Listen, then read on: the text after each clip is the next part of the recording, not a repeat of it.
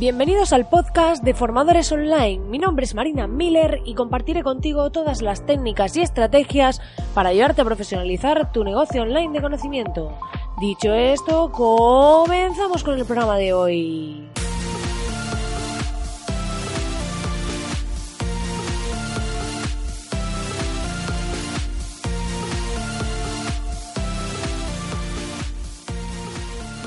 Buenos días, querido oyente, muy buenos días. Ya estamos aquí a miércoles 16 de enero con las pilas cargadas, llenos de emoción. ya sabéis que soy una emocionada de la vida para aquellos que me escucháis a menudo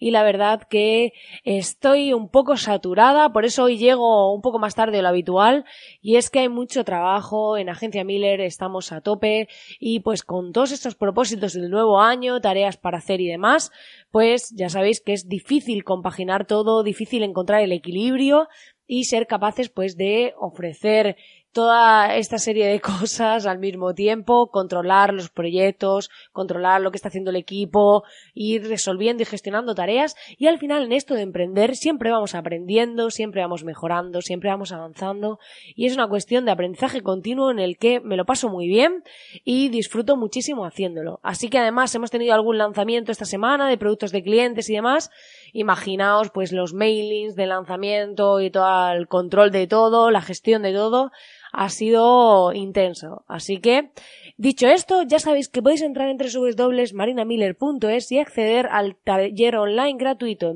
en, marinamiller.es barra taller o desde el menú donde pone taller gratis o el pie de página también pone taller gratis y eh, en esa masterclass vais a ver cómo generar ingresos con vuestro conocimiento a través de tres de mis masterclasses más potentes liberadas gratuitamente para ti para que aprendas a ver tu página web, a ver tu sistema, a ver la venta de tus cursos de otra forma mucho más avanzada y que seguramente a lo mejor no te habías planteado eh, sobre cómo debes hacer las cosas para hacerlas bien, que tengan un sentido, una lógica y una estrategia.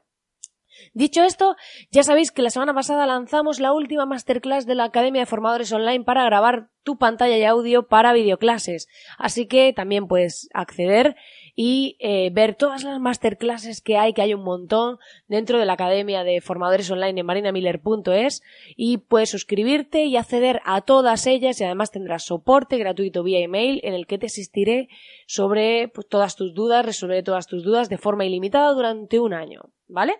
Dicho esto, ya no me enrollo más después de estos CTAs y hoy vamos a hablar de un tema muy interesante como es el tema de aumentar el equipo, porque en estos días que estamos hasta arriba, con mucho trabajo y muchas cosas al mismo tiempo, hoy quiero hablaros de cómo aumentar vuestro equipo, porque puede ser que a lo mejor estéis empezando y no os hayáis planteado esto aún, o que pues ya estéis súper saturados. Lo ideal para hacer esto es cuando estamos en ese punto intermedio, entre antes de estar saturados y eh, estar empezando. Aunque en España solemos hacer las cosas un poco sobre la marcha y estamos muy acostumbrados a, bueno, cuando ya estoy desbordado, entonces quiero hacer equipo. Pero claro, ahora tengo que ver cómo se implementa ese equipo, con qué sistema, cómo voy a ir delegando tareas, cómo voy a controlarlo, si esos profesionales, pues cómo ir dándole poco a poco más tareas. Entonces esto es un poco incompatible con estar desbordado. Porque también cuando trabajas con profesionales y demás, hay que construir una relación de confianza. Entonces, sobre todo si son profesionales externos, que ahora veremos los tipos que podemos hacer, pues tenemos que tener en cuenta que eh, esas personas le vamos a ir delegando tareas de más pequeñas con menos responsabilidad a tareas de mayor responsabilidad y mayores, ¿no? Entonces, claro, para construir esa relación de confianza, ese proceso que se va forjando, no podemos hacerlo cuando ya estamos desbordados. Tendríamos que hacerlo en esa fase que tampoco es que estamos al principio y esto que hay muchos mentores por ahí, vende humos, que tengo algunas noticias, que van diciendo a la gente, tú tienes que hacer equipo y tú tienes que crear tal, y dices, bueno, habrá que hacer equipo cuando tengas el suficiente trabajo como para ir necesitando delegar cosas. No digo que sea cuando estás desbordado, pero sí que haya un mínimo eh, de tareas, porque si no, pues si te pones a delegar cosas cuando no das ni para ganar tú, pues no tiene mucho sentido, ¿no? Y aquí llega la pregunta del millón, y es que, ¿contratamos prácticas freelance? Bueno, A ver, cuando contratamos, pues ya sabemos todos los gastos que conlleva una contratación. Lo bueno que tiene para el empresario es que si tú estás ganando más dinero, eh, cuando tú eres autónomo no tienes, no tienes eh, techo. Entonces, tú puedes conseguir hacer una estructura en la que generes un montón de clientes, generes un montón de, de ingresos, y realmente te sale más a cuenta tener un empleado, aunque tengas que pagar seguridad social y demás, que un freelance que a lo mejor te facture por trabajos, porque cuando llegas a cierto volumen, tener empleados te resultará más rentable, puesto que si tú lo has montado todo de forma que tu margen de beneficio es bastante amplio, pues puede ser que ganes más dinero, además que vas a tener una persona pues ahí free, o sea, para ti trabajando exclusivamente y demás. Pero, bueno, es una opción. Pero para aquellos que cada vez más eh, se están, cada vez más en el mundo online se está tirando de profesionales especializados. Entonces lo que hacemos es que contratamos a un freelance en el que delegamos pues ciertas tareas. Es muy importante en este proceso, en esta fase, que hagamos un acuerdo de un contrato de colaboración que esté freelance firme con las cláusulas que consideremos para que pues tengamos en cuenta pues que no puede luego utilizar nuestros trabajos para ponerlos en su portfolio o que no va a poder contactar a esos clientes ni durante el trabajo ni después para hacerle trabajos directamente y este tipo de cosas que nos aseguren un poco que nos garanticen pues que no vamos a tener problemas después porque al final son nuestros clientes, son nuestro trabajo, hemos trabajado mucho para conseguirlos y lo que queremos es delegar trabajo, no que nos lo roben, ¿vale? Entonces, eh, de algún modo, pues tenemos que protegernos. Pero lo bueno que tiene un freelance es que podéis hacer eh, una contratación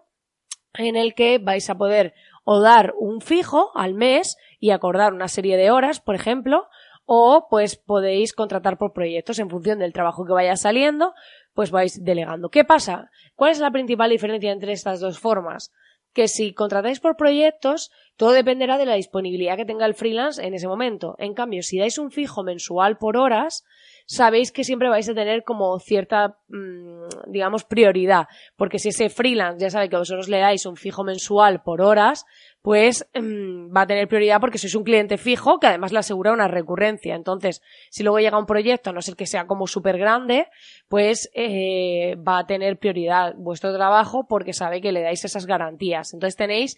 como un mix entre contratación y eh, y freelance, ¿no? Porque tenéis un poco esa garantía, pero también esa persona va a poder trabajar para otras personas. No va a trabajar en exclusiva como el tema de la contratación.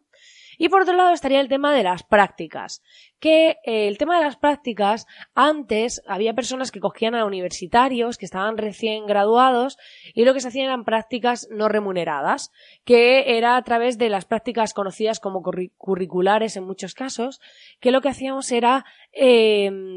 meter a un becario, que se hacía un acuerdo con la universidad, un convenio, pero no había que pagar nada. ¿Por qué? Porque formaban parte de las asignaturas de la carrera de esa persona. Ahora esto ha cambiado según una nueva normativa muy reciente, ¿vale? A finales del año pasado, y ahora tanto las prácticas remuneradas, que son las que pagamos, como no remuneradas, que no pagamos nada, hay que dar de alta al becario en la seguridad social. Entonces vamos a tener que pagar su seguridad social tanto si le pagamos las prácticas como si no. Entonces este es un nuevo cambio que nos hará valorar si pues estamos pensando en contratar a alguien en prácticas, cuánto va a ser su seguridad social y demás,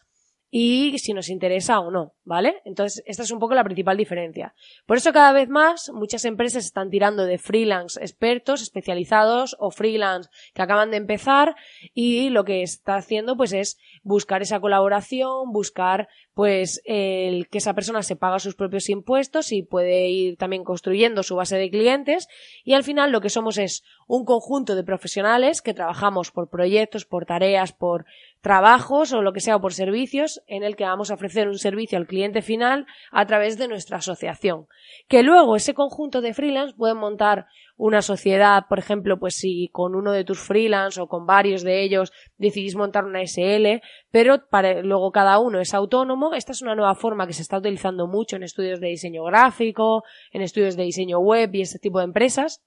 en la que cada profesional es autónomo y luego pues montan una estructura de SL porque ya tienen ciertos ingresos y demás en la que son todos eh, socios y lo que hacen es que facturan a la sociedad y ellos se llevan pues eh, su sueldo o de la sociedad o los beneficios los reparten o como sea pero dan esa imagen corporativa de organización, aunque realmente no están contratados por ellas, sino que trabajan como trabajadores independientes, lo que les permite tener mayor flexibilidad,